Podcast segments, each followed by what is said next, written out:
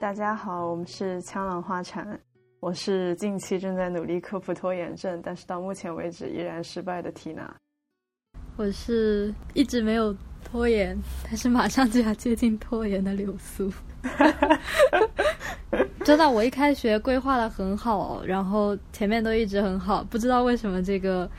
这个学校的任务就赶上了我，可能我走的太慢了。那我觉得你前面有做好好做的规划，然后大体上执行的不错，其实说不定已经比很多人要好了。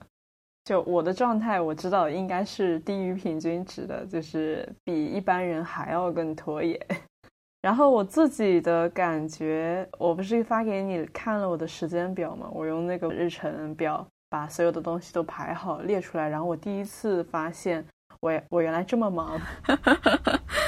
在此之前，我知道我有一些事情要做，但是他们对我来讲是没有实感的。我这个人做计划，此前一直都是，只是好像为了求个心安，所以在做计划、列计划，而不是为了提高自己的效率。然后我近期做好的那个日程表，我觉得应该是有实际用途的，对，算是 一大步的成长吧。好的，希望如此吧。这一期的主题其实我想要安利几部漫画给柳苏，然后在列这个安利的过程当中，有一些漫画呢，我也觉得很好看，但是我并不会安利它。就是如果要作为一个被安利的作品，它其实会有更多的一些要求标准。后来我列出来了的几个，我就发现他们有个共同点，它的世界观非常的。完整在这个故事当中，你会觉得主线剧情是在一个世界观框架下展开的。嗯，虽然我们大家作为读者都知道，嗯，类似一个故事它要有逻辑性的展开，这是一件很重要的事情，但是。实际上，真的能够做到构架出一个完整世界，然后让所有的事情在里面有序进行，或者无序，但是按照这个世界的设定进行的故事，其实并没有那么多。所以这些作品就给我留下了比较深刻的印象。然后我在这里想要向柳苏以及可能正在听我们节目的人 热情的安利他们。你觉得？现在世界观这个关键词对你来讲，会嗯，还还像本来那么庞大吗？我觉得好像跟我想的那个世界观不太一样，因为因为我想的世界观不是三观的一部分嘛，然后就是只要你是个人，你就会有世界观，所以说呃，就本身它就是一个很完整的事情。但是为什么漫画里面会出现世界观还？逻辑不恰之类的，他只要完完整整把自己认识的世界给描绘出来的话，那不是一个很完整的世界观吗？那首先我先做个引入吧。为什么我会想要推荐漫画呢？是因为前两天，呃，我看了一个介绍深潜解压舱的科普视频，对，是跟漫画毫无关系的。呃，然后这个解压舱是指。那些职业深潜员，他们去海里做深潜作业的时候，不能很快的，呃，回到岸上来，因为会有水压，就是体内的压强和外体外压强不行，就有可能会像薯片爆炸一样，差不多会会得减压病，所以就需要一个过程。然后其中有一个方法就是上升。一小段距离，然后停留一段时间，等身影身体适应了那个水压以后，再继续往上升。但如果这么做的话，那么就是要深潜的人上来就会花特别特别的久，就不太现实的，而且效率也非常低。所以就出现了减压舱这个东西，他们会上来以后住到这个减压舱里面，然后呃花一段时间，大概在里面住个好几天。然后出来的时候就可以完全正常生活了。为什么我会把它跟漫画联系到一起呢？是因为它的设定意外的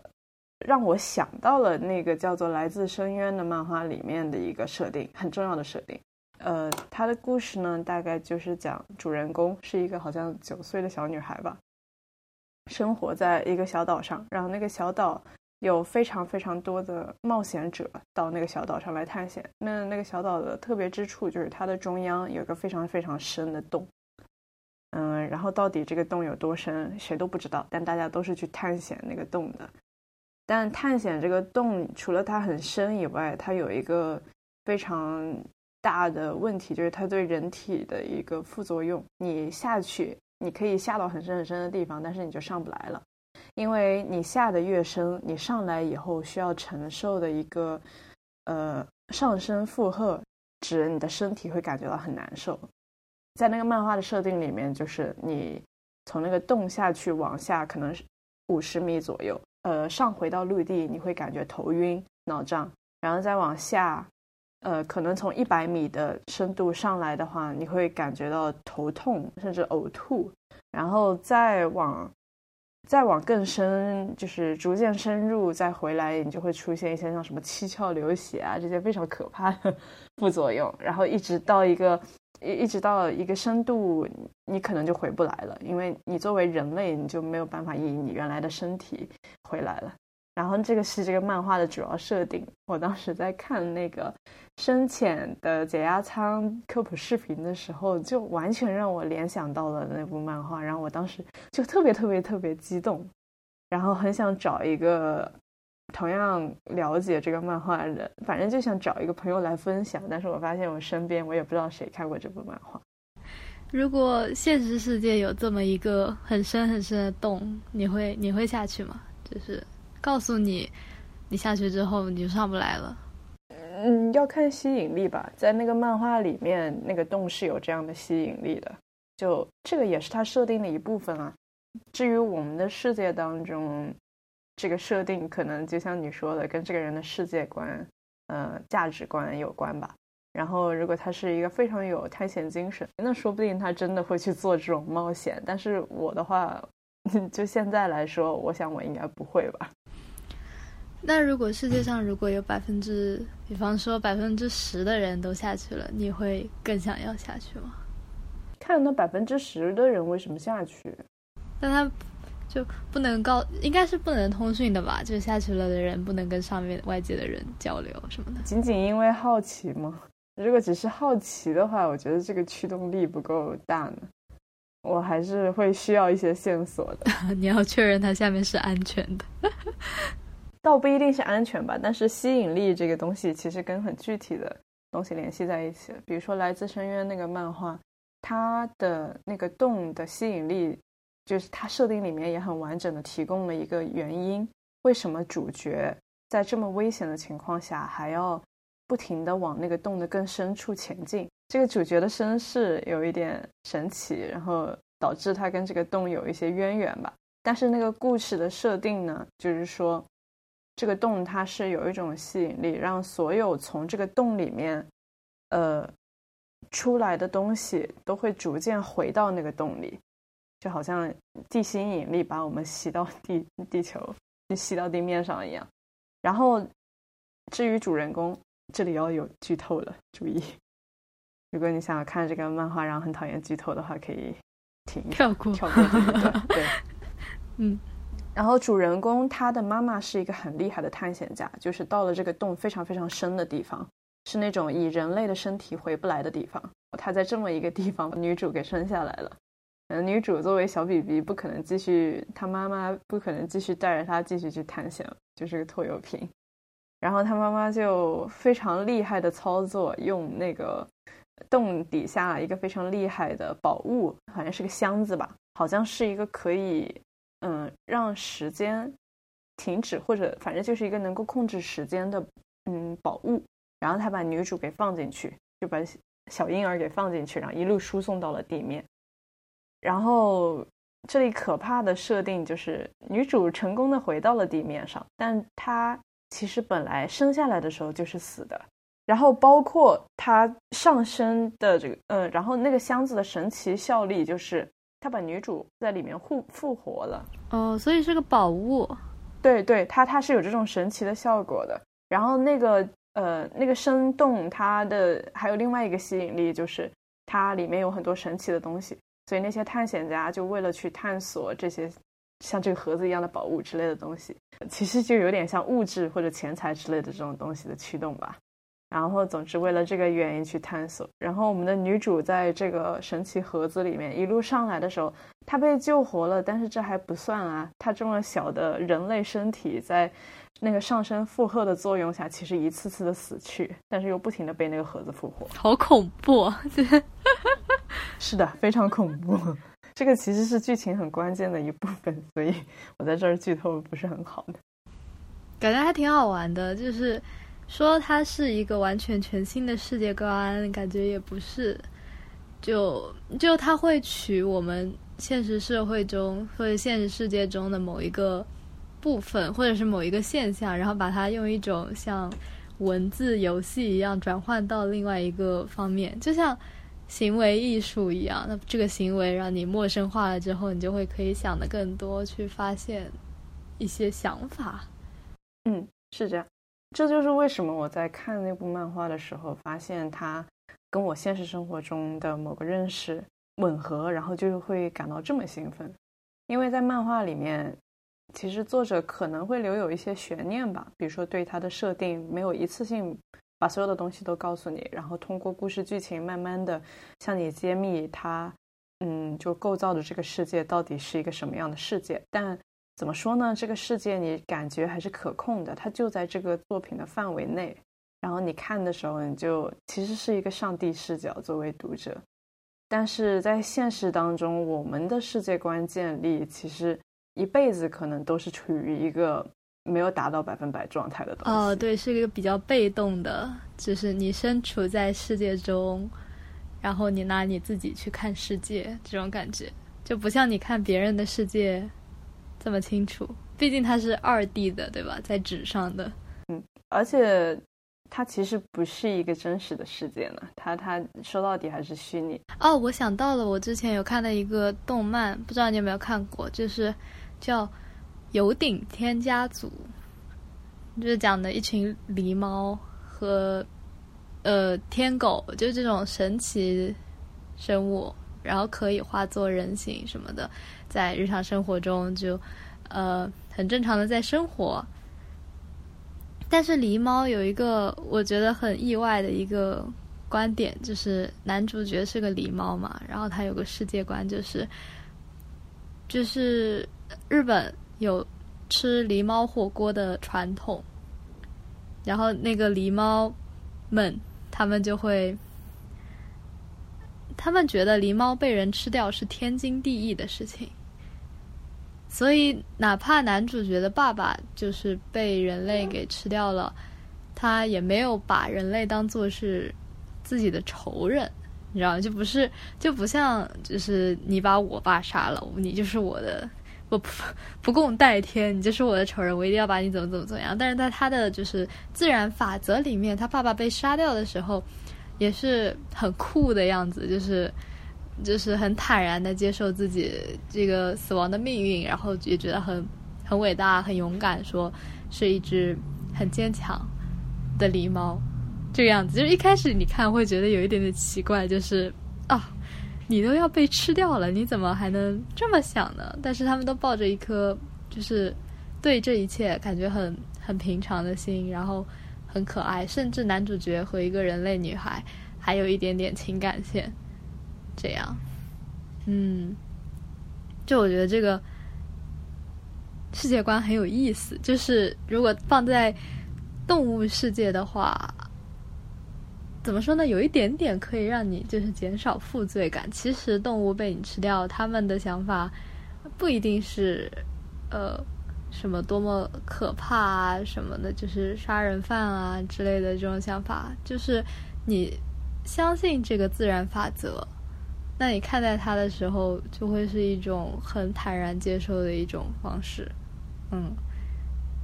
不像你处在就是你的身体里面，你是一个人，你可能马上就要病死了，然后你就觉得自己还没有活过，是这个世界在虐待我，什么什么什么什么的那种那种情况。我觉得还蛮有意思的，嗯，然后其实我想要推荐给柳苏的其中一部漫画叫做《少女周末旅行》，然后这个它的世界观里面的世界构造基本上是沿用了我们现实的世界，但是，呃，它的剧情所在的那个空间跟我们的现实当然是大有不同的。它描述的是一个战后时代，而且是那种呃，可能人类已经几乎把自己给毁灭掉的那种一个世界。然后两个少女她们在这样子一个荒凉的地方，呃，寻求生机吧。但是呃，是个非常平和的漫画，意外的。就有点像是那种在一片寂静底下隐藏着，就是，呃，有一种很强强的隐忍，在，嗯，在这种平静下的感觉的一部漫画。然后他们两个就是开了一辆老的那种可能德国履带机车，然后呃一路在寻找食物，然后中间描述到了他们做的各种事情，是以小短片为。单位的，嗯，探讨了很多的东西，比如甚至有点哲学的感觉，就是比如说音乐，然后艺术，然后有讲到科技，像他们这里我也要剧透一个部分的情节，他们中途遇到了很多的人事物，然后其中一个我印象比较深刻的是他们遇到一个人工智能，然后那个人工智能很热情的接待了他们，但是要求他们帮他做一件事情。结果说是帮他，呃，完成一个认证，然后完成了这个认证以后，他就可以将自己的程序给终结。换而言之，就是帮助那个人工智能自杀。然后在前面的章节，就之所以这一篇尤其能够引起我的某种怎么说呢情感上的反应，是因为前面的一个章节。呃，少女自己作为人类，其实就有思考过何为活着以及活着的意义之类的东西。然后前面的话，我觉得怎么说呢？我我们平时也会思考这些话题。然后这个可能也是很多的艺术或者文学作品当中常探讨的问题了，甚至显得有点陈词滥调。但是到了那个人工智能请求他帮忙自杀的时候，我我就感觉还。挺新颖的，而且在画这些短片的时候，有些短片的末尾，作者会有一个自己写的后记，就是写下他自己的思考。然后在他的那个思考里面就很有趣，你会看到他跟自己自己，呃，他跟自己笔下的角色甚至是有互动的。比如说他的角色对于活着的思考就是，嗯，所有活着意味着就是会有终结。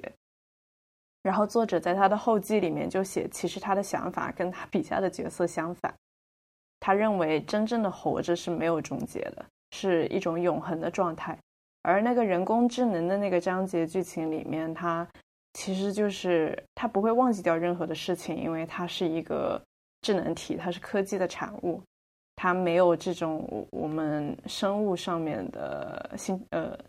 新陈代谢，然后。它会带着所有的记忆不消亡的永远存在下去。如果那些它的代码还在跑的话，哦，我感觉这个很有意思，就是就是你跟我讲的这一篇就很有我们人类探讨世界观的想法，因为因为有一些哲学观点会说会说活着没有自由意志，你所有的事情都会被世界所左右。然后，只有死亡才是对自己意志的肯定，就比较像这个人工智能，就是，呃，他觉得活着不自由，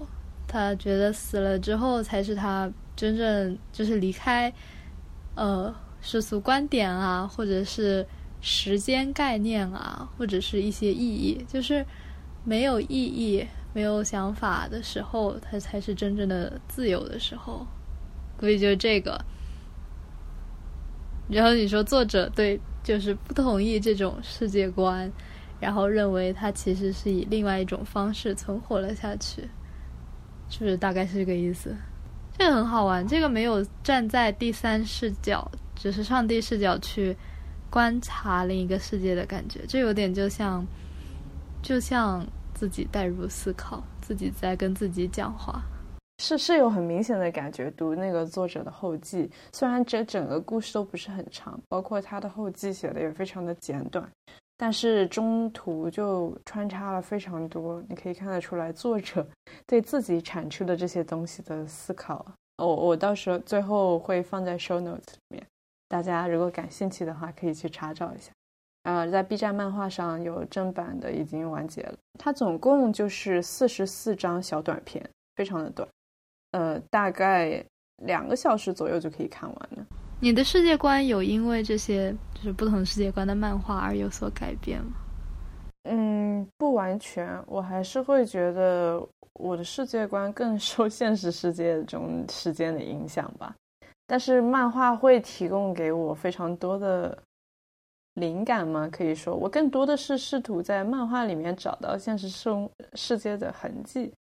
然后而不是说用它去补足我现有的空缺。怎么说呢？我觉得你说你在寻找的那个东西，可能更多的是人生观和价值观，然后世界观对我来说应该是，呃，更加稳定的一个存在。嗯嗯，因为我们周边的这些物理环境它是客观存在的嘛，其实你大概就是观察，然后好像去形成一个，嗯，甚至可以说的谈得上是偏见一样的东西嘛，就是你会总结出来你身边东西运作的规则，然后觉得他们大体上是这样运行的，你就不会觉得事情好像出了岔子。对，而且你会觉得它很大，就是世界观是一件是一个。很静谧，就是非常安静，然后还很庞大的一样东西，它不会太受影响。但是你的人生观，就可能对你来说就是那一百年，一百年之内，你还会被各种社会阶级啊、什么生存的目的啊、政治历史啊，就是各种形形色色能对你精神和对你生活造成各方面影响的东西，你会更去在意这一方面。像世界观的话，一般就会有简单的，哦，哲学对立的就是唯物主义和唯心主义之类的这样的想法，就是去去探讨这个世界，呃，到底客不客观？因为因为你眼中的世界大部分都是被你自己，呃，给就是怎么说呢？无意识之中篡改过的吧？就是你看到的东西大部分。其实都是在影射你自己这样的现象，对，因为你看到的是现象，你看到的不一定是本质，然后没有人知道本质是什么，就是差不多这个样子的类似的问题。就是在《少女周末旅行》中间不是有两个少女嘛，然后其中有一个呢就思考很多这方面的问题，她其实是一个有在。我觉得试图在完在在完善自己的世界观当上面格外努力的一个人，她真的思考很多自己跟这个世界的关系。但是另外一个角色就感觉要本能驱动的多，想的更多的是食物以及生存方面的问题，然后就是有点傻大姐的那种感觉。但是他在那个故事，他们当时就是。故事情节里面残酷的生存现状下，你会觉得这个角色是一个 能够让你会心一笑的角色，因为就是在那种残酷的世界里，如果你想的太多了，他其实是很累的。包括作者自己在后记里面其实也有写到，就他有在不停的思考很多的问题，像他这个呃作品其中的一个中心主旨其实是反战相关的嘛，然后。他就是思考这方面的问题，然后他就说：“呃，我来念一段他写的后记，呃，尝试去解开这些谜团，又或者根据自身的理想对现实加以幻想，结果还是搞不懂，甚至觉得不耐烦了，然后得出结论：思考是一件很累人的事情，而这种过于现实的观点，也许无法让人感到幸福。”然后他后嗯最后他说了一句话，我就觉得特别可爱。因此，我现在想回老家，过着每天都能摸一下种在老家院子里的柿子树的生活，就 是回到了一种非常朴实的那种心心理状态。而且这个后记，他不止一次表现出来这种好像要回归生活本身。他其中有一篇后记是表示他很同情自己笔下的这两个呃角色，他们总是要这么辛苦在路上，试图为生存去烦恼。然后 他就说，每当他一想到呃这两个角色只是为了生存就已经很不容易的时候，他就会抚摸一下趴在院子里的狗，然后我当时就觉得还挺可爱的。一方面是他作为其实创造了这两个角色本身的人，对他们都甚至有共情。哦，相比之下，那个来自深渊就是前面那一部，呃，我刚刚提到的作品，作者就是毫不心软的在疯狂的虐待自己笔下的角色吧，那形成了很大的反差。其实，哦，哎呀，好有意思啊！我觉得他每次后记写到他要回归，就是身边的事物去摸一下，就是嗯，很坦然，就是在休息的狗狗啊，或者是一个。没有，没有思考的一棵树，柿子树，对，对，就是放空自己，变成一个很简单的动物的那种感觉。我我觉得，嗯，你说，就我觉得能从那种呃很累人的思考状态下脱离出来，其实对于实际生活来讲是一件挺必要的事情，像。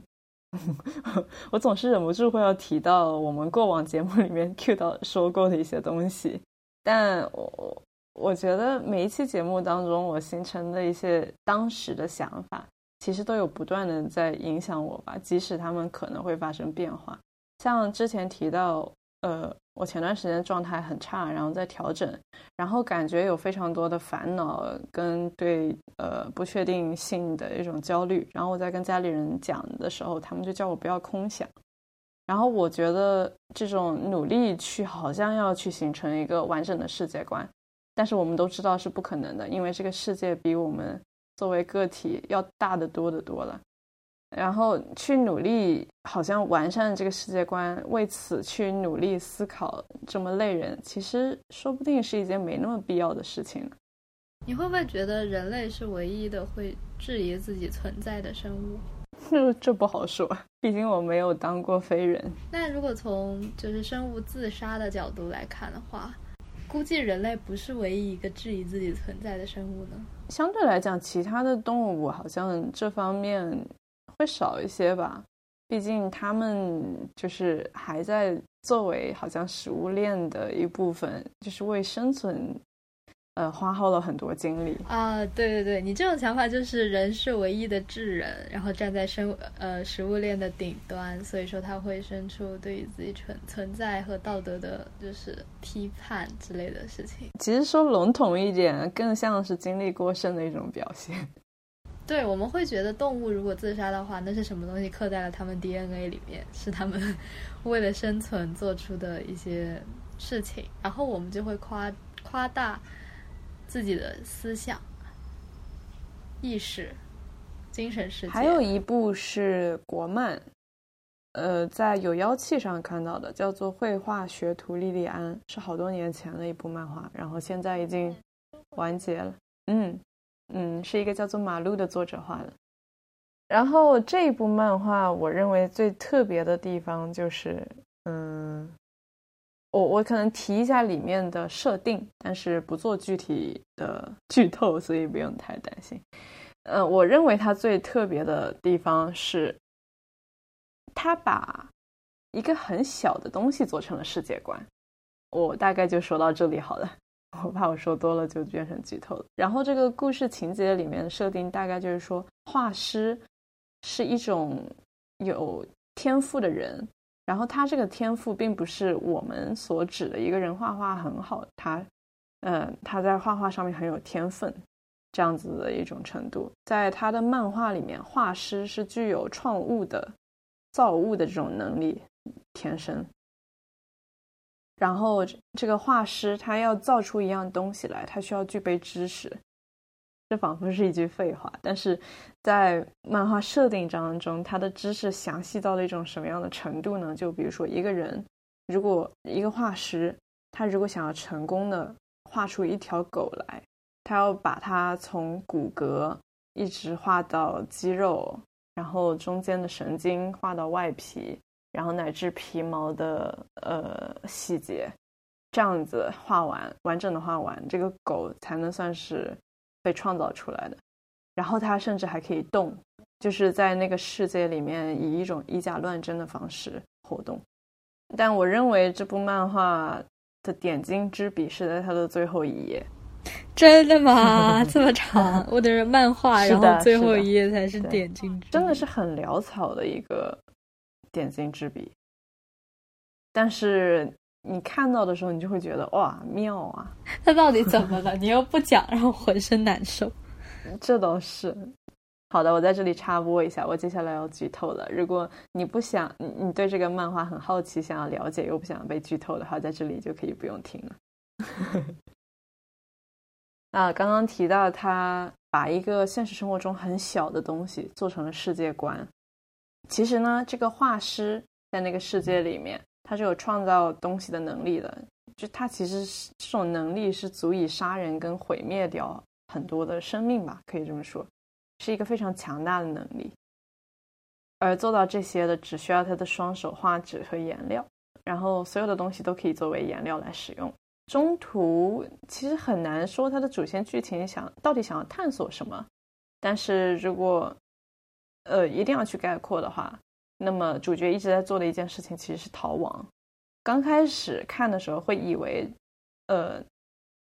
国王他是在逃那些更高权力的一些人，因为他是一个有这么大权力的，嗯，就这么大力量的人，所以很多人都想要利用他，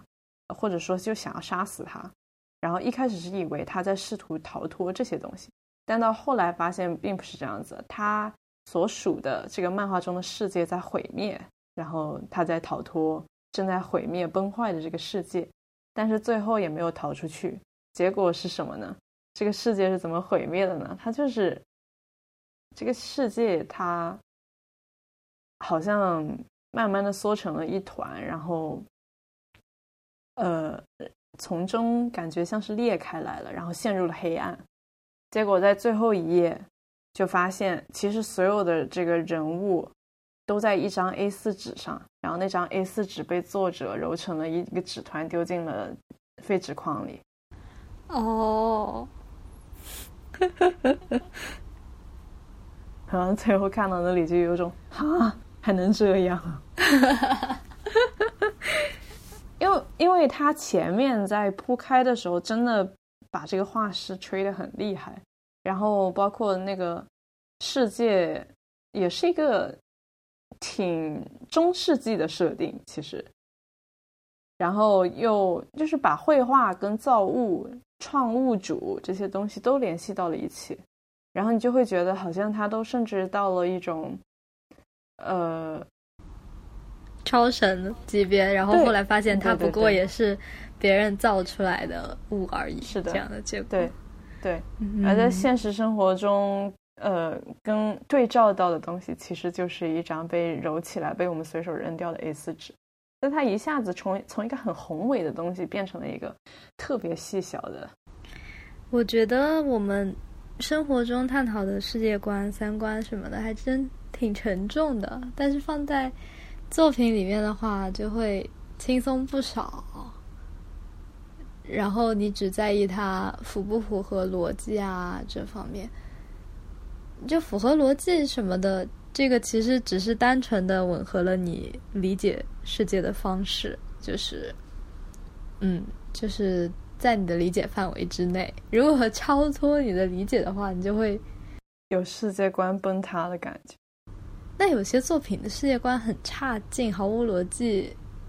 它是真的很差，就像变魔术一样。那它其实就是不具有世界观的。对，我觉得是不具有世界观，倒不是也说他的世界观很，嗯，崩塌了。因为有些世界观就是完善的很好，然后最后崩塌了的作品，就是很毁三观，但是也让你看得很爽的那种感觉。你也希望你身边的像类似秩序啊一样的东西能够瓦解掉。嗯，就有些作品它可能就是不具备世界观，所以才会被你批的稀烂什么的。我们常说的三观是指世界观、人生观和价值观，是吧？嗯，这个不同人有不同理解吧。但是如果你问我的话，我我认为是三样。因为以前有听过爱情观什么的，这好像就是突然把里面其中的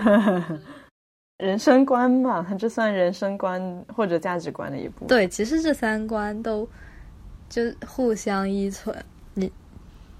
对你是什么阶级的人，你怎么看待世界，你怎么看待身边的价值啊、物品啊，衡量衡量身边的一切，觉得值不值得啊？不是每天都在做权衡，先做什么东西好，后做什么东西好。三观不合的话，我觉得还真的就是人不合了呢。因为我觉得三观就很能代表你自己本身，虽然它是一个比较精神层面的、有点像概念性的东西，大家其实就反映的是你的思想。嗯，我我倾向于认为三观就是一个结论，当然它可能还是可以被改写的。不过很显然就可以观察到，可能年纪呃。比较年轻的人的三观，就像我们所说的，正在形成一个三观。就我们的三观可能还是处于一个并不完整，嗯，并不完全稳定了的状态。但是对于一些比较成熟的人，中年人或者老年人，他们的三观就是你会说他们是固执的，因为他们已经不会再轻易的去改变他们的想法了。但是就很矛盾啊，你既说它是稳定的，又说它是。冥顽不化的，就你说老年人吗？对啊，你说他们就是有很稳定的三观，但是他们又属于不会去改变，就是又有点固执。稳定了就是一种固执啊！你之前不是提到过吗？你比较喜欢一种不太确定的状态。我觉得这个是一个很灵活的状态。对对对。但如果一个世界是需要秩序的话，那它大体都是要尽可能好像以一套方式在不停的运转循环。但如果它总是有那么多不确定性的话，它就做不到这一点了。尤其是如果你认识的这个世界，你总觉得它是一个不确定的。像你如果呃，举个比较简单的例子，你每天吃的三餐，如果你的早饭、中饭、晚饭。都不是在早上、中饭、中午、晚上吃的，那其实三餐这个概念可能就直接瓦解掉了。